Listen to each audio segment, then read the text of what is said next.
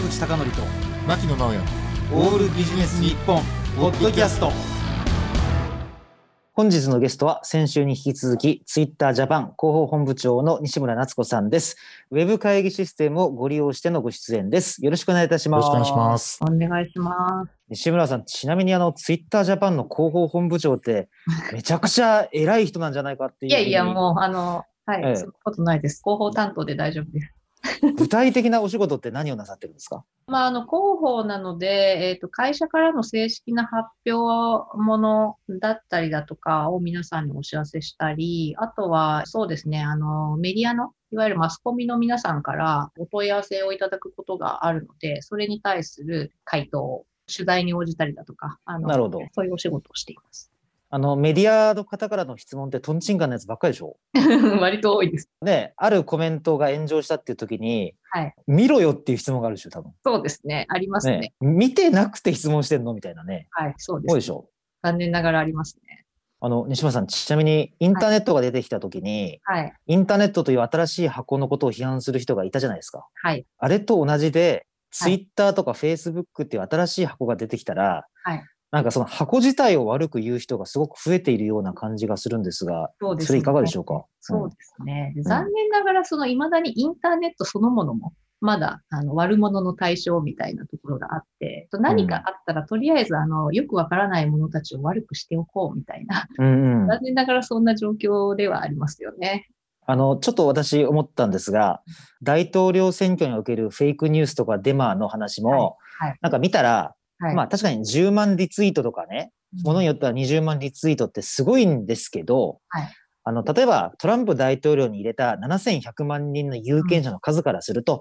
はい。そんな多いわけでもないし、はい。でかつアメリカ人もバカじゃないからそんなの丸々信じて投票してるわけじゃないんですけど、うん。なんかツイッター悪者論に染まった人は、はい。全部あの会社がなんかデマとか誹謗中傷を拡散してるんだっていうイメージあるでしょ？そうですね。これってどうやって防ぐことが可能なんでしょうか？ちょっとこれ難しいんですけど、やっぱり今、坂口さんがおっしゃってたみたいに、あの、要は民意の表れなんですよね。選挙の結果にせよ何にせよ。はい。えーうんツイッターの上で起こっていることも、まあ、あの、あまりにもインターネットだとかソーシャルメディアが当たり前になっているので、その社会で起きている出来事がそのままインターネット上に乗ってきてるんだっていう、なんかそういう前提でまず皆さんお考えいただきたいなっていう、まあ、しょっちゅうそのお問い合わせいただくメディアの方たちにお話ししてるんですけど、うん。あと、えっ、と、よくですね、誤解があるのが、あの、皆さん、例えば何かが、そのフェイクニュースが、こんなニュースが出てますとか、こんな人が炎上してますとか、こんなうん。良くない発言がありましたっていうのがあったときに、普段はツイッターを別に全然見てないんですけど、そういうのがあったときに突然やってきて、検索して、で、検索されたらそういうワードを含むツイートがいっぱい流れてくるじゃないですか。うん。それを眺めて、ツイッターはけしからん場所だな、みたいな、あの、っていうふうに思われる方がやっぱり結構いらっしゃるんですけど、実際は普段お使いになってれば、普通のたわいもない会話とか、あと、まあ、もしかしたら時々その有益な、あの、自分の知らなかった新しい情報を教えてくれる有識者の発言だとか、まあ、いろんなものが、あの、流れている中の、一部にそういうものが混ざっていることもあるっていう状況だと思うんですね。ですけど、何かがあった時に、例えば見に来られる記者さんとかは、まあ、そのネガティブな言葉を検索して、わざわざそれを探しに行ってるみたいな。で、それにこう囲まれて、これしか世の中にはないっていうふうに思ってしまわれるっていう、そこが難しいところですね。西村さん、今、ものすごく今、面白いことをおっしゃっていると思うんですがすか？その理由は、はい。ツイッターの西村さんがツイッターを過大評価するなってことを言ってるわけですよね。まあそうですね。あでもね、これ事実で、はいあ。の僕のフォロワーの方って女性の方がなぜか多いんですが、あの猫が転んだ写真ばっかりですからね。その政治的な写真ってそんなにあるわけではないですからね。ね。えーまあ、まあ、でもちょっと話を真面目に戻すんですが、はいあの僕とね牧野さんは常にこう仕事柄あんまりこう嘘をこうクライアントに言うわけにもいかないんで、はいどのニュースが本当でどのニュースが嘘かっていうのをずっとこう見極めないといけないんですね。でもどうしてもセンセーショナルなタイトルの記事とかが流れてきたら、はいね牧野さん僕らは信じないけどうん信じる人も多いんだろうなぐらいの絶妙なフェイクが問題だと思う。そうですね。あと、やっぱり今回はその西村さんとお話しする前に私ね、ツイッターのホームページをまざまざと見直したんですけど、ポリシーってあんなにたくさん作られてるんですね。どんどんどんどんアップデートしてますね。ですよね。で、はいあの、例えば通常のマスコミだったら自分たちの、まあ、主義主張っていうのが言ってる中でね、ツイッターさんってある意味こう、箱というかインフラじゃないですか。うんはいそういった中でああいうポリシーをこう、なんていうのかな、実践していくってとても難しいんじゃないかなと思うんですけど、こんなポリシーの中でね、お仕事されてるんだというのは驚きでした。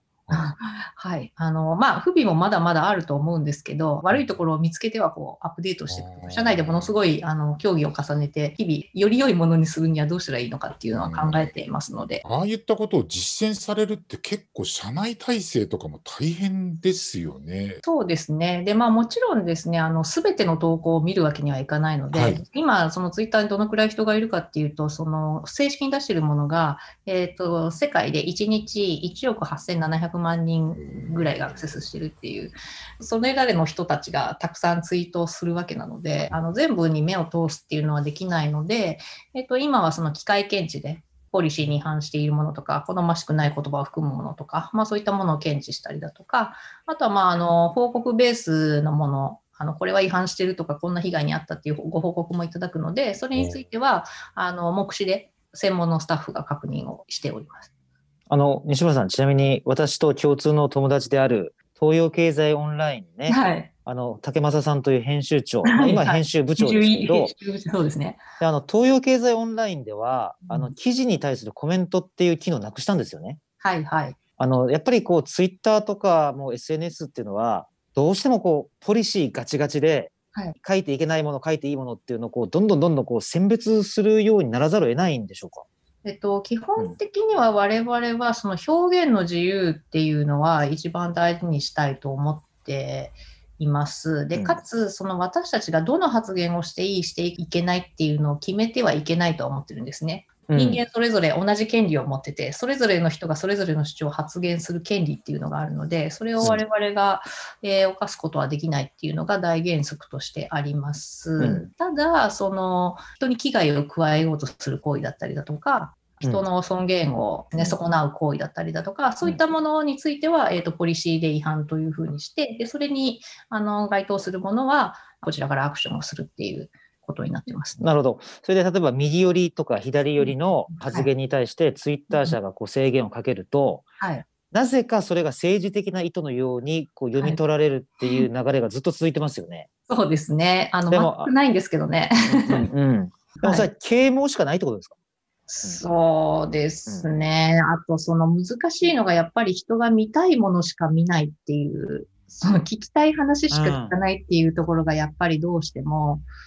あうん。って、まあ人の性質なので、これをちょっとね、変えていくのが難しいのかもしれないんですけど、うんうん本当にあの、なんていうんでしょうね、自分と似たような思考の方たちのフィードばかりを見て、うん。世界がそれが全てであると思われる方っていうのがやっぱりたくさんいらっしゃって、で、その自分たちのコミュニティのツイートを見るのと合わせて、敵対する コミュニティのツイートを見てとか、で、それぞれを見て、なんか世界がその2種類のグループしかないと思って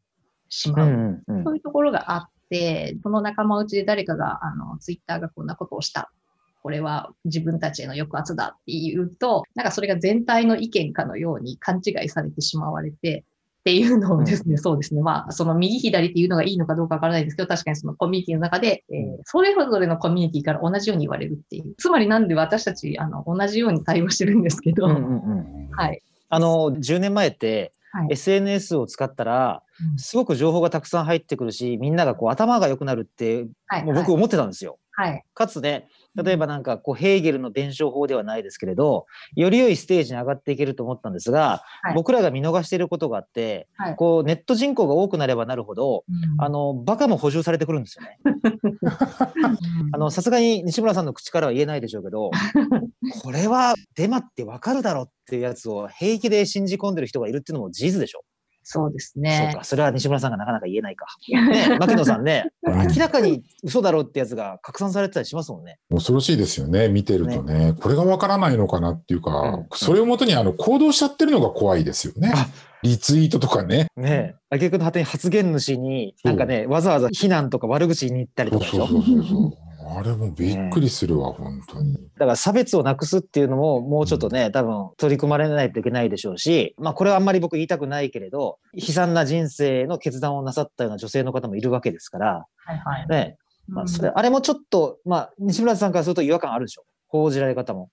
まあそうですね。あの、原因がすべて SNS の現場でっていう形になってしまったところもあって、うんまあ、多分あれもですね、その、そういうことを書いてしまう人がいるのは SNS があろうとなかろうとやるわけなので、コロナの自粛警察でね、お店に張り紙に行かれる方とか、県外ナンバーに石を投げる方とか、まあ、あの、うんそういうその人間の差がみたいなところがあるので、うん。あの、もちろん我々が、その、それを表に出さないようにする努力っていうのはしていくべきだとは思うんですけど、うんうん。その人が持つ、なんて言うんでしょうね、その、ネガティブな部分うん。をうんやっぱり改善していくっていうところとか、あとまあそういうことを言ったり、ネットであろうがそうでなかろうが、そういうことを言ったりやったりするのって、かっこ悪いよねというか、あの、良くないよねっていう、まあそういう文化を作らなきゃなっていう、うんあるとは思うんですね。なんで、うんうんまあその単純に SNS だけが悪いっていうふうに、こう問題を狭めてしまうと、結局何の解決にもならなくて、うん。なんか怪しいインターネット上にある SNS っていうものが、とりあえず悪者にしておけば、問題定義できた、終わり、みたいな感じになっちゃうのは、根本的な解決ではないかなとは思いますね。あの、例えば未成年が、女性が一晩泊まるところを探したりだとか、い。うんあるいはドラッグの売買とかも、うんうんなんか行われてる場所がインターネットとかツイッター上だけであって、そこだけを悪者にする論調って結構ありますもんね。そうですね。まあ、やっぱりご家庭の問題とかね、その家出したくなっちゃう状況について、うんじゃあその根本的な原因は何なのかっていうのもやっぱり考えなきゃいけないんだと思いますし、まあ我々はもちろんあの反省すべきところもあるとは思うんですけれども、うん。それだけじゃなくて、その根本は何なのかとか、社会の課題は何なのかっていうことうん。にえー目を向けないと、まあ、こういった問題がなくなっていかないんだろうなっていうのはありますよね。西村さん、ちなみにちょっと前向きに話を変えるんですが、はいはいあの、ツイッターの機能っていろんなものが追加されていますけれど、はいこうなんか SNS をより良い世界にするために、今後こう、ツイッター自体がどんななんか進化っていうか、はい発展していくという見込みで僕ら考えたらいいんでしょうかね。そうですね。うんまあ、我々は、いの一番に今言ってるのが、やっぱり会話の健全性。うん。安心して会話できる場所を作るっていうことだったりするので、さっき牧野さんにもおっしゃっていただいた通り、ポリシーは随時見直していって、もし足りてないところがあるんだったら、えーどんどん新しくしていきますっていうのと、えっ、と、それを、こう、なんて言うんでしょうね、守る側の人材だとか、あの、うん。そういう体制も強化していきたいと思っていますし、うん。あと、機能面では、さっきおっしゃってたみたいな、その、よろしくないものが拡散するのをどうやって防ぐかっていうところにも、あの、最近、特に大統領選があったので、注意をしていまして、で、直近でやった施策の例でいくと、まあ、リツイートするときに、一瞬考えてもらおうっていう、その、コメントを書かないとねなるほどね。引用リツイートじゃないとダメってやつでね。そうですすね。うんあの、そうですね。で、あの、まあ、引用しなくても、コメントなしでもリツイートはできるようにしてるので、そうすると普通の今までのリツイートと変わらないんですけど、まあ、一瞬やっぱりあのウィンドウが広くことで、なぜ自分はこれをリツイートしようと思ったのかなって、やっぱりちょっと考えるじゃないですか。あとなんかその、の脊髄反射的にもう、あの、リツイートしちゃうよりも、やっぱり一瞬考えてやめるっていう方も結構いらっしゃったんですよね、あの機能実装してうから。ん。機能的に情報が、良くない情報が拡散されにくくするっていうような工夫をしてみたりだとか、うんうん。あとはまあその、なんでしょうね、ツイッターで最近出した、日本で新しく出したフリートっていう機能ありますけど、まあインスタグラムのストーリーズと同じじゃないかっていうおっしゃる方もたくさんいらっしゃったんですあの、すぐ消えるやつですよね。えっ、と、24時間です。24 24時間ね。まあ、あれも、ツイッターがあまりにも大きくなって、あまりにも公共の場って、公の場っていう感じが増してしまったこともあって、その、なんて言うんでしょう、どうでもいいことを言いにくいっていう方がやっぱりいらっしゃると。例えば、うん昔だったら渋谷の、それこそあの、多分始められた頃に渋谷な渋谷ナウ。なうね。で、あ、俺も渋谷いるから飲みに行こうよって、うんなんかそこで合流したりとかって昔はやってたと思うんですけど、まあそういう、あの、ツイートがしづらくなっちゃったみたいな、あの声もあったので、じゃあ、えっと、人のタイムラインにお邪魔しないでツイートできる方法みたいなので、フリーっていう形で出させていただいたりだとかっていうような、あの、なんでしょう、こう、いかに会話を自然にストレスなく、かつ健全にしていくかっていうのを日々試行錯誤しております。わかるわ。俺、おはようございますってツイートしたら、もっと早くから起きてるわなんか怒りの返信来たりしました。そんなの俺に言う必要あるって思って、もうそれ以降、挨拶のツイートやめているんですけどね。そうか、なんか、そうか、なんか、あとあれですよね。えっ、と、アンチの人に、はいえー返信させないように。返信できない、そうですね。返信できる人を制限する機能もつけてますね。だから、あの、自分をフォローしてる人か、えー自分が指定した人か、またはコメントを一切受け付けないかっていう選択ができるように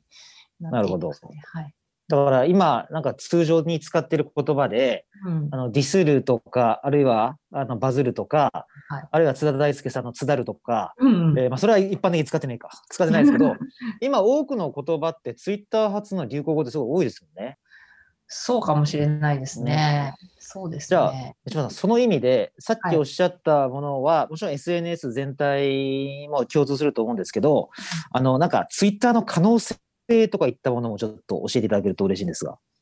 そうですね。あの、うん。やっぱり他のそのソーシャルメディアと違って、一番違うのは開かれてることだと思うんですよね。うん。オープンな会話だと思うので、で、まあ、ツイッター上でデマとか誤情報がいっぱいあるんじゃないかっておっしゃる方もいらっしゃるんですけど、意外とですね、そうでもなくて、まあ、あの、これ、東大大学院の鳥海先生とかがうんうんうん。発表されてますけど、あの実際はですね、ツイッターって何か間違いがあっても、それを打ち消す発言が必ずついていたりとか、